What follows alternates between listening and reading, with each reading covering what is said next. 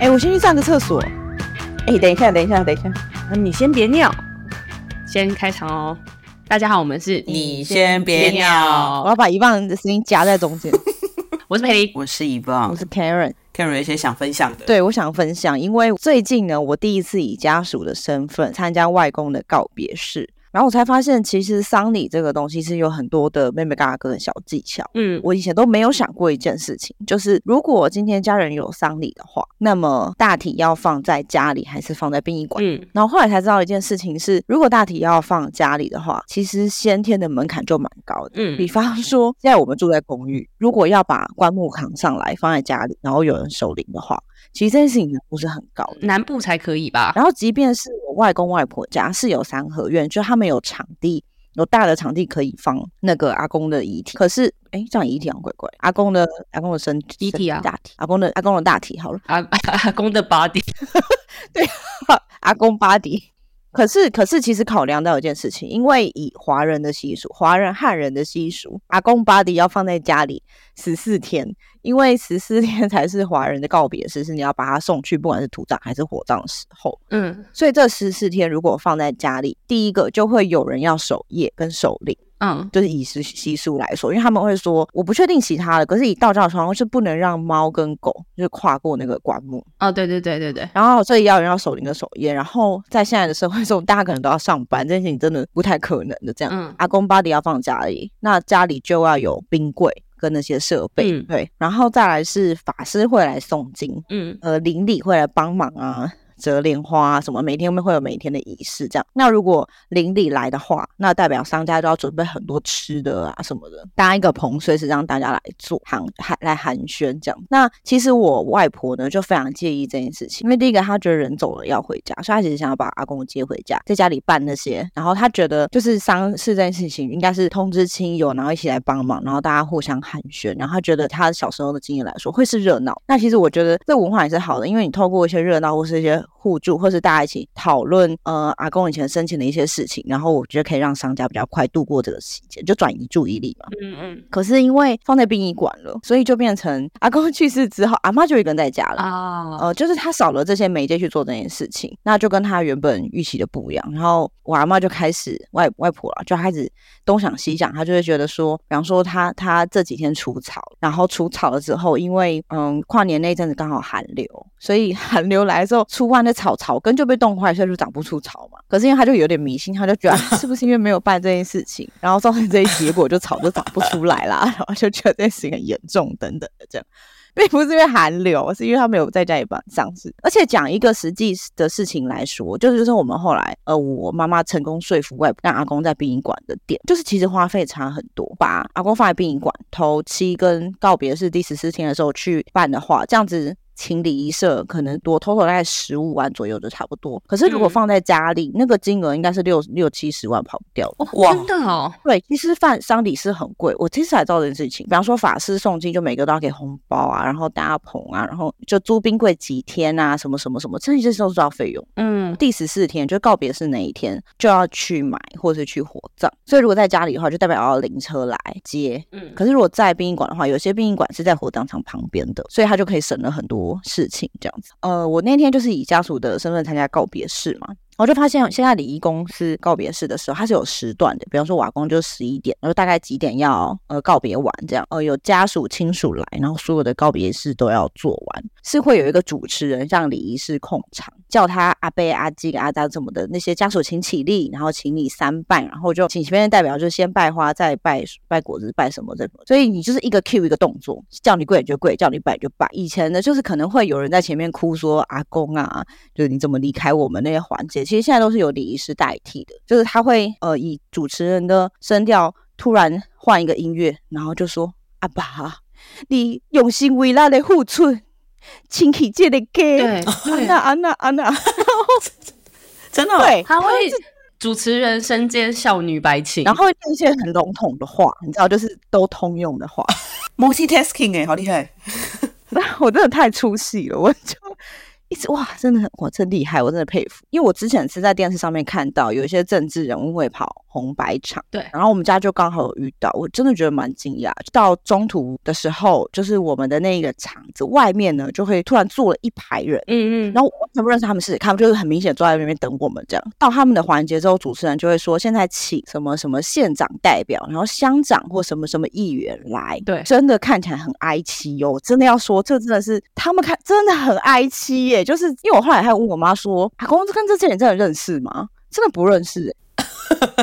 他们就进来，然后敬礼敬礼，然后还去抱我阿妈说，你爱节哀，如果我不会讲那个台语，你爱你爱咖喱波丢，厉害什么？就是，然后就这样。没一个哎、对啊，酷哦，OK，好有趣哦。真的就是这些环节都完了之后呢，呃，我们就是要送阿公去火葬，然后火火葬前呢，会有一些简化的习俗，就比方说，因为以前可能要抬棺，就是家人可能要抬棺，可是因为我们现在呃可能场地的关系，或是人数的限制，没有办法真的抬棺，所以他们就会变成简化成每个人都去摸棺木一下，就等于是抬棺了。然后呃，最后就是瞻仰遗容，就是我有去看阿公最后一面这样子。然后呃，因为以前我没有看过已经离开的人，我发现哎，真的他的肤色真的完全不一样，他就会变成一个很暗很暗的紫色的颜色。但你看得看可以看得出来他是有化妆这样子，这蛮特别的。很特别的一个环节是呃，我们从殡仪馆要到火葬场的时候，送阿公进火葬以前，就是主持人会 cue 大家说我们要跪着，然后要跟阿公说，呃，等一下会来啊，你还早，就是会洗修你的心，不是修你的灵魂。肉体什么？洗修你的肉体，不是修你的什么什么。然后在那之前呢，他还会告诉我们家属，就是给我们家属一个情绪缓和的空间。哦，这个主持人真的，他真的可以控制大家什么时候哭，什么时候不哭。比方说，他希望你现在打起精神，他就会说讲几个祝福阿公的话，你们要说呜哦，这样他就说哦对对对公已经变成什么。很好的什么神仙了什么，我们叫呜哦，然后他会保佑子孙啊什么什么，我们就说呜哦，然后大家就 收起眼泪，就控制我们的眼泪，然后控制完之后再过一下，就 就到那个要把阿公送到火葬场火葬的前面的行程，然后就叫我们跪着。可是因为其实严格来说，火葬场就是烧巴底的时候是需要拍时间按照顺序嘛，所以假设我们一点送走阿公，其实阿公可能是要等到三点才会火化，可是他还是要有一个仪式要走，就不可能大家都在那边等到三点，所以他就做了一个假的通道，让大家把棺木送进去。顺便举行那个就是哀悼啊的仪式。送进去的时候，因为我的位置刚好比较低，还是怎么样，就是我有看到那个隧道，呃，阿公送进去的时候，他会一直用 LED 灯发不同的光，就是橘色、橘光、黄光、橘光、黄光、橘光，然后去模拟那个火光，这样。这个时候亲戚们就要说阿公被找啊什么之类的。然后因为我真的太出戏，我想那不是 LED 灯吗？我就没有，我就没有 说话。然后再看到有一个人就匆匆的跑到后面，然后把棺木偷偷的拖走，然后门就关起来，家属的情绪就收拾好，然后起来就净化身体啊，什么什么之类的，然后就去吃控窑给。啊，你们结束吃控窑给，因为你知道，就是回结束就回到现实了。那个主持人就他就会说：“啊，那边大概可以讲啥，让人家贼什么的。”然后我妈就说：“啊，，Vicky 讲控窑给。”他就说：“啊，你黑金啦，那是当修最爱讲把金啊什么。”就开始聊一些讲话家。哇，这情绪转换好快哦。对啊，就是你真的是被制定好，你的情绪就在这两个小时，因为收放自如，随着那个主持人的 Q 酷诶、现在 我国小的时候，我爸这边的阿公过世，我们是放在家里，就是因为那时候小时候在家里走来走去，还是会看到。所以你刚刚讲的那个仪容，应该是因为过比较多天的。对，应该是因为十四天，我阿公过世的时候是睡着过世的，所以我是小时候有一天在睡觉的时候，听到楼下有人来的声音，然后下去看，我妈他们就上来叫我们说，哦，那个阿公离开了，然后所以就叫我们下去下面跪着拜拜这样子。所以那时候下去看到的时候，其实我阿公就像睡着一样，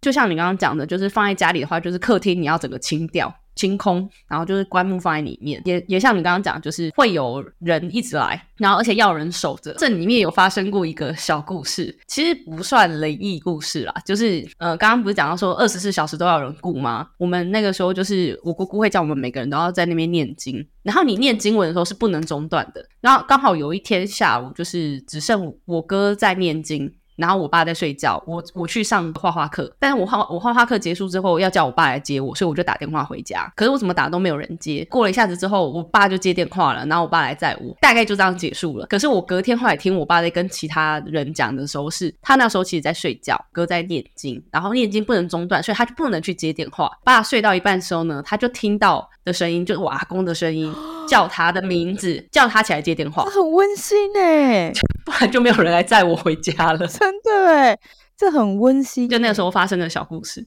嗯，去年还前年，就是我外公过世，所以我也有回台南一趟。呃，这一次就是在庙里面办，大概就跟 Karen 刚刚讲一样。可是我有点没有印象有那个 LED 灯拱门的部分，我只记得就是他现在的那个灵堂，我阿公是输出一个真人的珍珠版的那个。就是一比一的那个像，然后放在那个跟佛祖放一起这样子。然后我那时候看到，心里想说有一点酷炫，但是这个好像也不太适合拍照，有一点这那个心境。我觉得，我觉得现在那个丧礼的仪式好像在一个传统，然后又要接轨现代化的中间转折，会出现一些好像年轻人看到时候会觉得很出戏的东西。但是对于的或是逝者来讲的话，我觉得有往好的方向简化。对对，的确，就呃不不会比较符合现代人一点就。不会那么累，然后我觉得该有的点也有达到。这样那个火化，我觉得有一个很很有趣的小故事可以分享，就是我们有一个泰国的友人嘛，他自己养了一只小猫，嗯，可是因为那只小猫之前生病，就是很大概三四个月就过世了。然后他第一次养猫，所以他很难过，非常的难过。那那只猫咪叫 Baby，因为在台湾，所以他就是找了那个宠物后事的处理，也是用一样的方式，就是要火葬。他听不懂中文，所以他去那个场合的时候呢，呃，礼仪社的对方就是跟她男朋友交代说，哦，等一下放火的时候啊，你们就要大喊说。baby，今早 早，baby 今早这样子，然后她男朋友就哦哦哦，但她男朋友完全没有转移给她，所以那个时候她就站在那边，然后突然之间，她就看到那个人跟她男朋友很激动的就开始被叫跑，你快跑，然后她就心里想说，到底是谁要跑？然后，然后她当下非常的慌张，可是因为她又很难过，所以她其实是已经哭到不行了，然后可是她又很慌张，想说怎么办？我现在要跑去哪里？这样子，对。一个烧巴里的小故事。之前看《请回答一九八八》的时候，有一集奶奶过世的那一集，然后那一开始那个女主角也是觉得说，奶奶都过世了，为什么你们这些大人聚在这边喝酒聊天嬉笑？他就很不能理解为什么没有一个人是难过的。嗯，大人们总是就是开开心心的聚会，等到爸爸的大哥赶回来之后，就是他们兄弟姐妹就忽然抱在一起痛哭，痛哭说：“有我看那一集很感人。”对对，女主角在旁边才在想说：“哦，原来就是大人们只是习惯把悲伤藏起来，等到真的可以宣泄的时候，他们才会毫无保留的宣泄。”类似像这样，我觉得那一集很感动。我看一九八八的时候也是看很多集都哭，很多人不是都重看好几次吗？哇！但我都没有什么感觉，好好，每个习俗不一样哎。我唯一有一次印象是我外公，可是也是很小，是我十十岁十二岁的时候，但是。我其实已经不太有印象，他是在家里办的，然后但是什么流程那些我都不太记得了。可是我可以另外分享，是我去年去印度的时候，其实是有去类似的场，就是哎，我有讲过，我有讲过吗？没有，呃，因为我是跟那个半自助旅行团，因为印度的那个恒河是他们的圣河，所以大部分的印度人他们信印度教都会希望他们是可以死在圣河上面。或者是死在死在圣河旁边，我没有去参观，就是他恒河，也就是圣河旁边的有一个火葬场，我们是有走进去看的。那它的火葬场，我猜应该是跟台湾的很不一样，它是露天的，盖着就是像斜坡的形式。你在印度教里面的阶级越高。你就可以在越上面被烧。你在印度教的阶级越低，你就是在下面被烧。烧的方烧的素材也会不一样。就是假设你今天你的社会阶级是高的，就是你的木头会用的比较好，因为你比较有钱，所以你可以负荷得起那个木头。他们也觉得这样子可以更接近天堂的那个地方。你的社会阶级是低的，那你就是在下面被烧。可是他们全部都是露，就是大部分都是露天的，所以就是假我们去的那天刚好还下雨，然后我刚好也看到有个尸体在那边。被烧，觉得跟台湾的处理方式应该不太一样。它就是你就会，因为它是用木头烧，所以会有很浓的烟。旁边的人也不会哭，因为他们觉得其实他是去了更好的地方，所以他们是一个非常一个平和的气氛。而且重点是旁边也不会有女生，可以在场的也是只有男生而已。你们不是在那边吗？我们是在远远的旁边看。哦，家属的话就是只会有男生，只有男生可以参与最后面的这个环节。这样，印度的那个动物很神圣嘛，所以他们旁边还会有牛走来走去，就是。